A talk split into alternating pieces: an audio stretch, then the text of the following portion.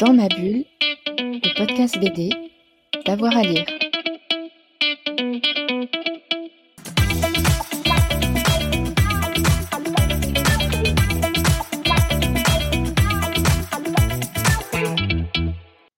Bonjour à tous et à toutes, bienvenue dans ce nouvel épisode de Dans ma bulle, votre podcast 100% BD avec avoir à lire. Aujourd'hui c'est mercredi et le mercredi pour euh, Dans ma bulle c'est cinéma avec euh, mon complice euh, Thomas Bonicel. Thomas bonjour. Salut, salut Jérôme, salut à tous. Alors on a en- entamé un mini-cycle, hein, de, une duologie euh, de super-héros et, de Marvel puisque la semaine dernière on parlait euh, du premier film de l'univers euh, de Marvel, c'était Iron Man. Là, on va parler d'un des derniers, Shang-Chi et la légende des 10 anneaux, film de 2021, avec le premier personnage d'origine asiatique, issu de l'univers Marvel et adapté. Pourquoi ce film, Thomas? Qu'est-ce que tu avais envie de, de nous en dire? Alors, je vais le dire tout de suite. Euh, Ce que j'ai envie d'en dire, c'est plutôt du bien, parce que c'est plutôt une bonne surprise. Et, je trouvais le parallèle intéressant effectivement avec Iron Man, puisque c'est un des, derniers euh, à, être, sorti à l'heure où on parle. Et ça va être intéressant de voir comment Marvel a évolué euh, au, cours de, ces années. Et- et pourquoi Shang-Chi spécifiquement, parce que moi je trouve qu'il apporte un petit vent de fraîcheur. à la saga, en tout cas à l'univers. Et donc, on va pouvoir décrypter un petit peu ce qui plaît, dans- enfin ce qui me plaît dans Shang-Chi et ce qui, à mon sens, est réussi dans Shang-Chi et ce qui peut-être est, est un petit peu, un petit peu raté par rapport aussi aux autres sorties récentes de, de la saga. Parle-nous du, personnage euh, Shang-Chi, maître euh, du, kung-fu, hein, et, pas que, il va devoir euh, notamment affronter son père. Qui est-il ce, personnage? Shang-Chi, comme tu l'as dit, heu, personnage un petit peu particulier. Dans les comics, il apparaît, plus tard que, voilà, ceux qu'on connaît habituellement. Il apparaît plus tard qu'Iron Man dont on parlait la semaine dernière.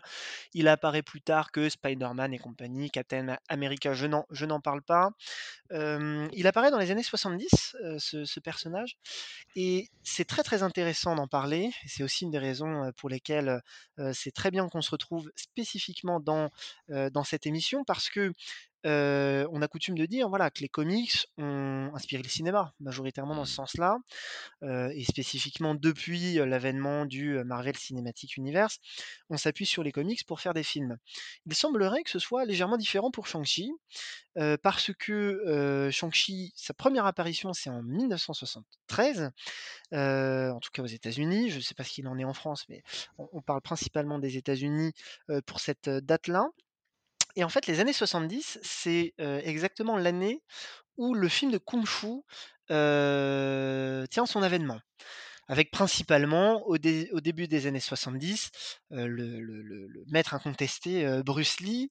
On aura Jackie Chan un petit peu après, tu vois, fin des années 70, début 80. Heu, mais voilà, le vrai avènement, non pas la création, hein, mais l'avènement vraiment du film de, heu, d'arts martiaux, c'est les années 70. C'est là où le public, y compris américain, commence à voilà, aller voir ces films, à les découvrir. Et donc, difficile d'imaginer que Shang-Chi n'ait pas une réponse, un petit peu à ça et donc il se pourrait bien que le cinéma ait, pour une fois, parce que c'est relativement rare, en tout cas que ça aille dans dans ce sens-là, ait inspiré la la bande dessinée et et le personnage. Shang-Chi, je trouve aussi que c'est un personnage qui est hyper intéressant, parce que, son background, c'est vraiment le terreau fertile pour une super histoire. D'abord, c'est encore une fois, comme Iron Man tiens, un super héros, mais qu'en fait tu pas de super pouvoir. Heu, ça c'est une première chose. Il a pas de super pouvoir. Bon maintenant c'est quand même un maître incontesté, des arts martiaux et il est quand même un peu balèze en combat. C'est-à-dire que s'il se retrouve face à un mec comme moi, bon, il a des super pouvoirs, mais on va dire que dans l'univers, dans l'univers Marvel, il en a pas. Donc ça c'est une première chose et puis la deuxième chose qui est, à mon sens, vraiment su super à propos de ce personnage, c'est que il va être entraîné toute son enfance par son père, dans un but commun. Mais par contre, heu, Shang-Chi, au fur et à mesure, il va se retourner contre ce dernier. Heu, il va se retourner contre son père Fu Fu Manchu, il me semble. Heu et donc on a un personnage, heu, qui quasiment instantanément à presque une dimension, shakespearienne avec ce côté: «Tu n'échapperas pas à ton destin et tu devras tuer ton père», quoi. Et ça tout de suite c'est hyper intéressant et d'ailleurs relativement bien, exploré dans exploré dans le film, quoi. Ouais, parce que son père est un criminel, hein, d'envergure internationale, il va le découvrir et et le combattre. Donc il est originaire d'une famille de criminels sans le savoir. Exactement et d'ailleurs, bah, c'est un peu traité dans le film et toute la question, c'est de savoir, bah, voilà, est-ce qu'on peut échapper à son destin? Est-ce qu'on est destiné à être un criminel criminel parce que sa famille, voilà, heu, parce que son père est un criminel? Et puis, heu, puis aussi, bah, voilà, c'est dur, je pense d'affronter son son père. Je pense que c'est un un ressort narratif, heu, inépuisable, que ce soit au cinéma ou ailleurs. Et donc tu te retrouves, bah, avec, en tout cas des bases, qui sont hyper solides pour construire une histoire, hyper prenante. Ouais. Peut-être, revenir sur, les 10 anneaux, parce que les 10 anneaux, c'est déjà évoqué dans Iron Man en en 2008, donc on est quand même, plus d'une décennie, plus tard. Qu'est-ce que c'est que ces ces 10 anneaux? Alors écoute, c'est une super question parce que non, mais parce que dans le film, très clairement, heu, je comprends pas trop en fait. Tu tu vois? C'est important de mettre le le doigt parce que c'est dans le titre, ça a l'air hyper important et moi je trouve que ça l'est pas tant que ça en fait. Mmh. Je sais pas ce qu'il en est dans les BD parce que je les ai pas lus, pour être tout à fait honnête avec vous, et en fait la légende des 10 anneaux, bon c'est relativement classique, si tu les réunis, tu es hyper puissant, bon voilà. En fait, un c'est c'est l'attribut heu, majeur qui va faire que, heu, tu peux être puissant sans avoir de super pouvoir. Heu, c'est ça qui rend d'ailleurs, en tout cas dans dans le film, son père hyper puissant, et qui va lui permettre, tu vois, d'affronter des créatures, enfin des des Mmh. créatures mythologiques, a priori, qu'un humain ne peut pas affronter. Et donc c'est traité un petit peu, tu vois, comme l'anneau de pouvoir, enfin comme l'anneau l'anneau de pouvoir, un petit peu comme les pierres d'infinité. Et voilà donc moi, je trouve pas que ce soit, si important dans dans l'histoire, du film en tout cas, ce qui est plutôt pas mal d'ailleurs, parce que ça m'aurait un peu embêté qu'on ait une histoire où il faut réunir les 10 anneaux, tu vois? Tout de suite, tu te dis: «Bon, Shang-Chi, la légende des 10 anneaux, ouais, OK, il va chercher les 10 anneaux, heu». Bon, on a vu cette histoire 1000 fois, ça aurait été un peu dommage. Donc donc ouais, pour moi, c'est pas au centre du personnage, et c'est pas au centre du film en tout cas. Mmh. Un petit mot sur, l'acteur, heu, Simu Liu. Alors, pareil, je vais refaire le le parallèle avec Iron Man, avec, heu, Robert Downey. Là, c'est un acteur peu connu, hein, il a fait un figurant dans dans Pacific Rim. On l'a vu un petit peu à la télévision, dans Nikita, quelques apparitions, comme ça. Dans heu, dans, Orphan Black, tout de même. Qui est-il et mmh et est-ce que c'est un avantage d'avoir un un personnage finalement, un acteur qu'on qu'on connaît pas, qu'on connaît peu?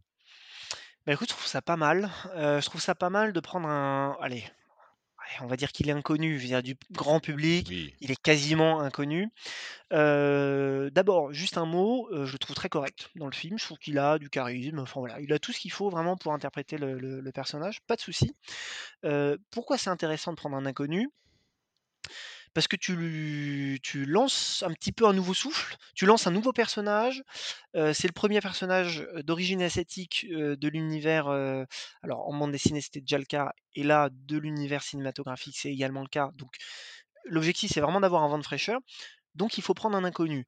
Par contre, ils sont pas fous, ils sont pas fous non plus, ils vont quand même l'encadrer, tu vois?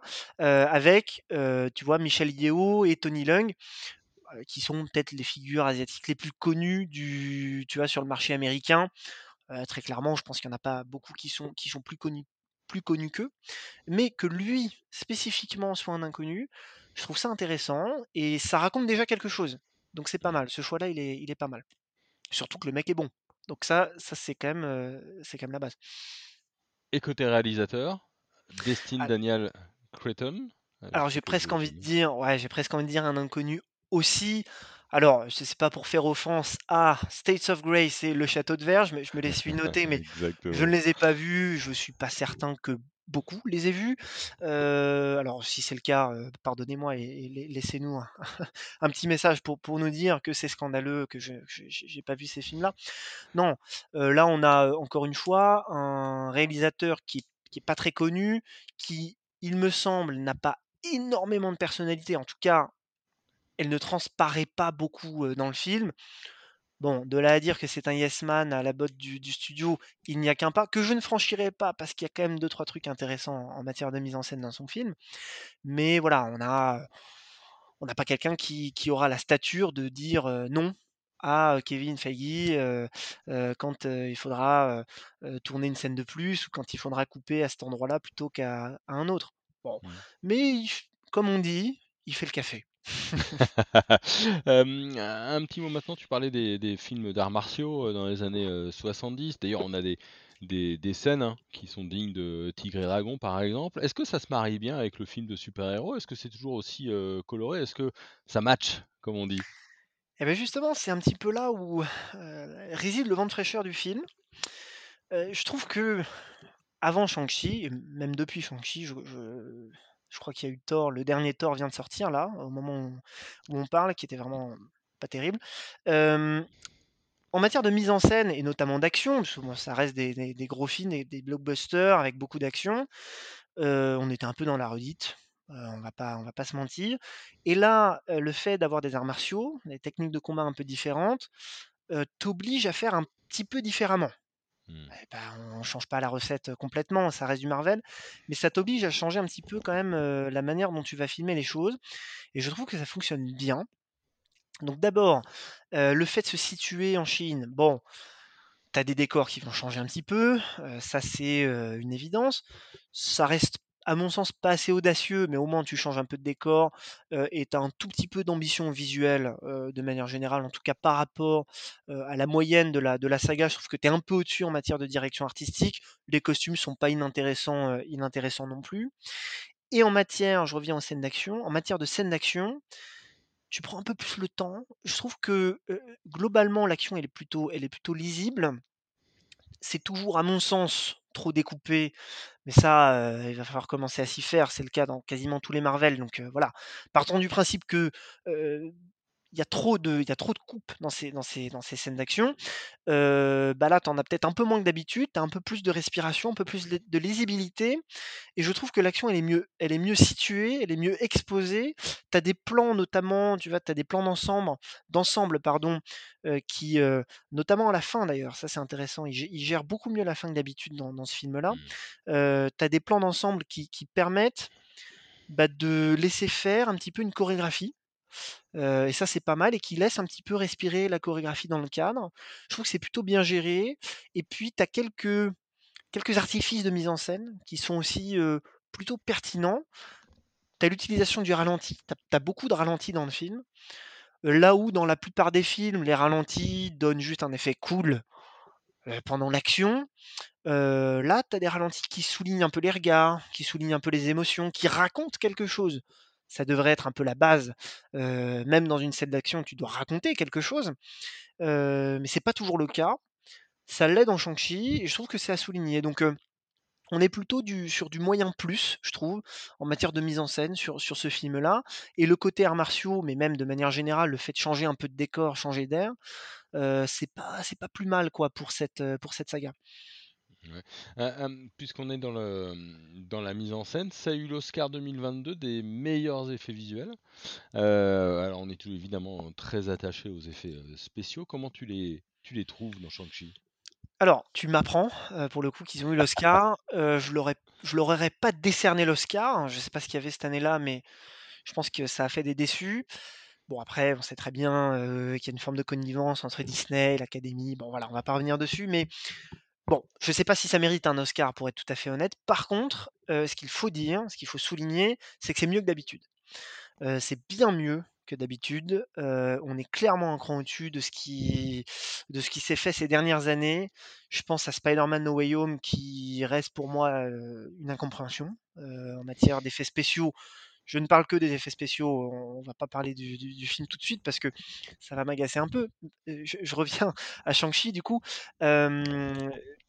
Quand tu compares ça à allez, on abandonne Spider-Man. Quand tu compares ça au dernier Thor, par exemple, Heu, il y a eu cette vidéo qui est devenue virale, heu, du réalisateur de Thor, le dernier, heu, Love and Thunder, accompagné de son actrice principale, donc c'est Taika Waititi, le réalisateur et Tessa Thompson, il me semble, qui regardent le film.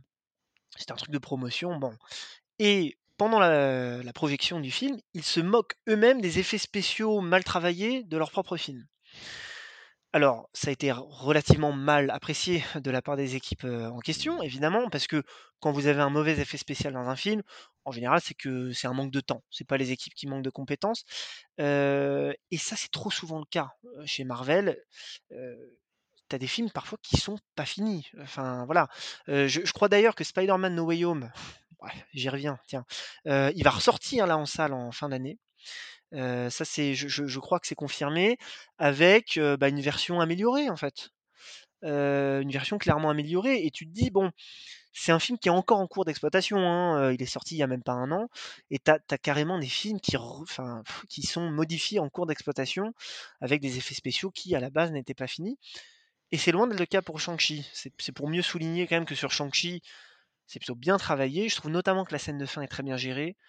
Très souvent, les films de super-héros, la scène de fin, c'est un une grosse scène d'action avec une grosse créature, ça crache du feu ou de la lave ou des trucs comme ça et puis tu as une sorte ouais, c'est souvent mal géré, quoi. Très souvent, la photo est pas terrible, le le le une sorte de de ouais, de de de gloubi-boulga numérique, quoi. Enfin, très très souvent, c'est ça et là, c'est un peu l'inverse. Tu vois? Tu as alors c'est pas un spoil, mais en gros, tu as 2 grandes créatures qui vont s'affronter. C'est deux 2 créatures qui s'apparentent à des dragons et tu as une forme d'harmonie qui se dégage de des scènes d'action qui est vraiment hyper plaisante. Tout est hyper lisible, bien chorégraphié et surtout, les effets spéciaux sont plutôt bien finis. Alors, je l'ai vu sur une télé, personnellement.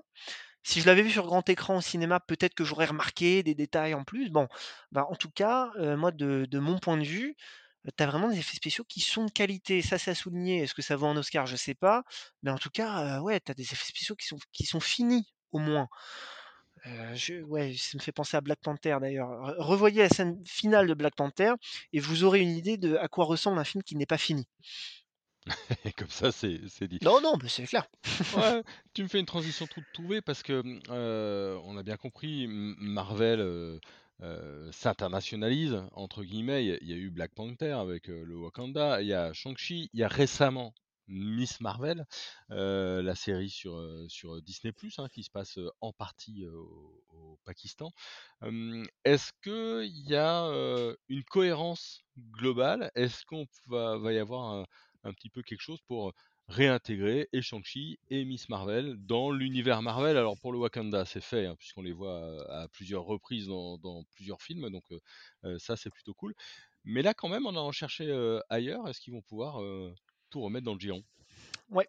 Alors, ça paraît pas évident comme ça. C'est vrai que bon, tu as des personnages et puis d'ailleurs Shang-Chi, il y a évidemment, il y a donc il y a toujours une référence quand même à l'univers, Mmh. global, mais c'est plutôt, pas mal géré et tu as pas trop de fanservice, heu, ce qui est plutôt agréable. En tout cas, je l'ai pas vu parce que je suis peut-être pas assez fan.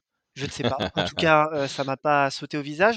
Là, ils ont lancé la phase, il me semble, la phase 5 qui devrait aboutir à un nouveau Avengers, mais avec du coup les nouveaux. Je crois que le nouveau Avengers qui arrive, tu me corrigeras peut-être, mais c'est, The Kang Dynasty, Ouais, donc avec un nouveau hyper méga méchant, qui va remplir du coup le rôle de Thanos, dans les films précédents, qui s'appelle Kang, qui promet d'être encore plus méchant et encore plus voilà, encore plus coriace et du coup, on va bien avoir besoin de nouveaux super-héros. Tu parlais de l'internationalisation et plutôt de l'ouverture de l'univers, à des minorités, aux États-Unis, ou en tout cas à des, à des personnes qui étaient pas suffisamment visibles, dans les films jusqu'à présent. Ça, c'est clairement à saluer. Il y a une logique commerciale derrière ça aussi, aussi oui. heu, il faut il faut pas se mentir. Mais bon, autant, heu, cocher toutes les cases quoi, hein, autant, tout, réunir. Et pour le coup, ça ça m'a ça ça m'amène à à à à ce sujet-là. Il y a une forme de focus à Hollywood sur la Chine, qui est très clair, qui est très marqué depuis, je dirais une dizaine d'années, ouais, on va dire une grosse dizaine d'années. Ils essayent, tant bien que mal, de de de de pénétrer le marché chinois. Ils essayent vraiment de ouais, parce que, bah, tu as quoi? Tu as plus d'un milliard de personnes, donc forcément, heu, tu as un marché, qui est, très clair. Hollywood, ça fait plusieurs fois qu'ils essayent, ils y parviennent pas vraiment. non. C'est le moins qu'on puisse dire et Shang-Chi peut être perçu comme la tentative ultime de séduire le marché chinois, puisque tu as un film qui se passe, en Chine. Alors tu avais eu Mulan, chez Disney, voilà, en en 2020, mais là, chez Marvel, c'est la c'est la tentative ultime, quoi, de pénétrer le marché chinois et du coup, ça nous amène aux chiffres un petit peu, logiquement, qui sont alors moi, je suis pas un exécutif, chez chez Disney, mais qui semblent, en tout cas, assez dramatiques, en fait, pour Shang-Chi et c'est un peu triste parce que depuis tout à l'heure, je te dis que le film apporte un peu un vent de fraîcheur, heu Mmh. que les effets spéciaux sont cool, que le héros, est sympa. D'ailleurs, les personnages sont tous tous plutôt attachants, je je les aime bien et je trouve que la trame la trame narrative, globalement se se tient très bien. C'est sur des rails, mais c'est solide, tu vois? Et le film se plante. Ouais. Le film se plante très clairement. Pourquoi? Parce qu'on connaît pas Shang-Chi, voilà et parce que le film a été un peu audacieux et que, bah, l'audace semble ne pas payer. Pour détailler un petit peu les chiffres, là, je vois au total, c'est un peu plus de 400, heu, millions de dollars dans le monde. Alors, vous allez me dire 400 millions c'est pas mal. En fait, non, pour un film de cet acabit, c'est presque catastrophique, en réalité. Alors oui, Covid, bon voilà, c'est toujours à remettre un peu dans le dans le contexte. Est-ce que toutes les salles étaient étaient ouvertes? Je je ne sais pas. Heu, mais 400 millions pour un film qui en a probablement coûté 200 et presque autant en marketing, heu, c'est pas c'est pas suffisant. C'est voilà, heu, les Marvel, visent très régulièrement le milliard. On en est extrêmement extrêmement loin. Et autre fait je que je trouve plutôt ironique et que j'ai appris en préparant la la chronique, heu, i a priori, le film n'a pas de sortie prévue en Chine. Et donc ça, c'est quand même assez, assez incroyable. Le film n'a pas de sortie prévue en Chine et bon, Marvel n'en est pas à sa première polémique. Disney, de manière générale, n'en est pas à sa première Ouais. polémique concernant la Chine. On avait eu Mulan, tourné sur les terres, où sont, concentrés les les Ouïghours. heu, qui avait fait un petit peu parler à l'époque. En plus, l'actrice principale avait tenu des positions, vis-à-vis de Hong Kong qui étaient mal passées à l'international. Beh, là, il me semble que c'est, l'acteur principal, qui a été visiblement mal casté, en tout cas d'un point de vue, polémique, puisque, je crois que Simu, Liu, le le avait, nommé la Chine comme un pays du tiers-monde, avec des habitants qui mourraient de faim. Ouais, je crois qu'on on a lu le même, heu, le le même article. Bon, ça favorise pas une sortie en Chine quoi, a priori, heu et je pense que Marvel, a bon peut-être qu'ils ont bien choisi l'acteur, on va dire d'un point de vue, tu vois, artistique. D'un point de vue commercial, bon, je suis pas sûr que ça fonctionne bien et donc voilà, assez ironiquement, le film sort pas en Chine. Ouais, comme quoi, hein. Ils ont visé et puis, bah, ils se sont loupés, heu heu, sur des choses, mais c'est pas non plus très étonnant vu, heu, la guerre C'est un nouveau sup commerciale c'est un nouveau 2 pays. super-héros. Non, non, non, mais voilà, enfin, clairement, c'est de bonne guerre. Ouais, C'est de bonne guerre, les règles sont très strictes vis-à-vis des films étrangers en Chine, mais ils avaient réussi, il me semble, hein, sur sur quelques productions à pénétrer un peu le marché chinois. Je crois que tu avais même alors il faut que vous voyiez ce film-là, tu avais même Matt Damon qui avait joué dans un film, produit par la Chine. Il faut que je retrouve le titre de film de ce film-là, on le mettra peut-être dans la description de la, de la chronique. C'était un film, bon pas de propagande, mais enfin bon, c'était un film, produit par la Chine quoi, co comme tu Ouais. peux heu, où tu avais vraiment cette tentative de, ouais, de faire, émerger en Chine les têtes d'Hollywood quoi. Ce qui pour l'instant est pas trop réussi, même si je crois que le dernier, heu, Avengers est est est ressorti en Chine, il il a eu un petit succès, donc heu, à Mmh. suivre. C'est peut-être pour Matt Damon, le La Grande Muraille, non? Ouais, c'est ça. 2016? Avec Hein, tout un parallèle sur l'histoire de Chine qui est plus ou moins réécrite. Bon, il y avait eu, quelques, Heu, voilà, quelques quelques histoires autour de ce scénario-là qui avaient été un petit peu contestées, heu, qui avaient été un petit peu contestées. Mmh. Bon, en tout cas, on on on verra et on reverra, heu, Shang-Chi avec, plaisir. Avengers: The Kang Dynasty sera pour 2025, a Ouais, priori. ça arrive vite, hein? Ouais, 3 ans, ouais, quand même, hein. ouais, trois 3 ans pour produire, je sais pas, 10 films? Enfin bon, c'est beaucoup. de ouais, une sorte de délire. Ils sorte pourront pas délire, forcément être, tous, finis, malheureusement. É évidemment. Merci beaucoup Thomas, en tout Mais cas. merci, merci à tous, merci à toi Jérôme. Et merci à tout le monde. Et puis bon, on va se retrouver euh, très vite avec un nouveau euh, mercredi ciné. Et puis n'oubliez pas, on a plein d'émissions euh, en archive, plus de 150. N'hésitez pas à vous régaler, ça fait des heures et des heures de podcasts et de bandes dessinées. Allez, bonne journée à tout le monde et à très vite sur Dans ma bulle. Dans ma bulle, le podcast BD, d'avoir à lire.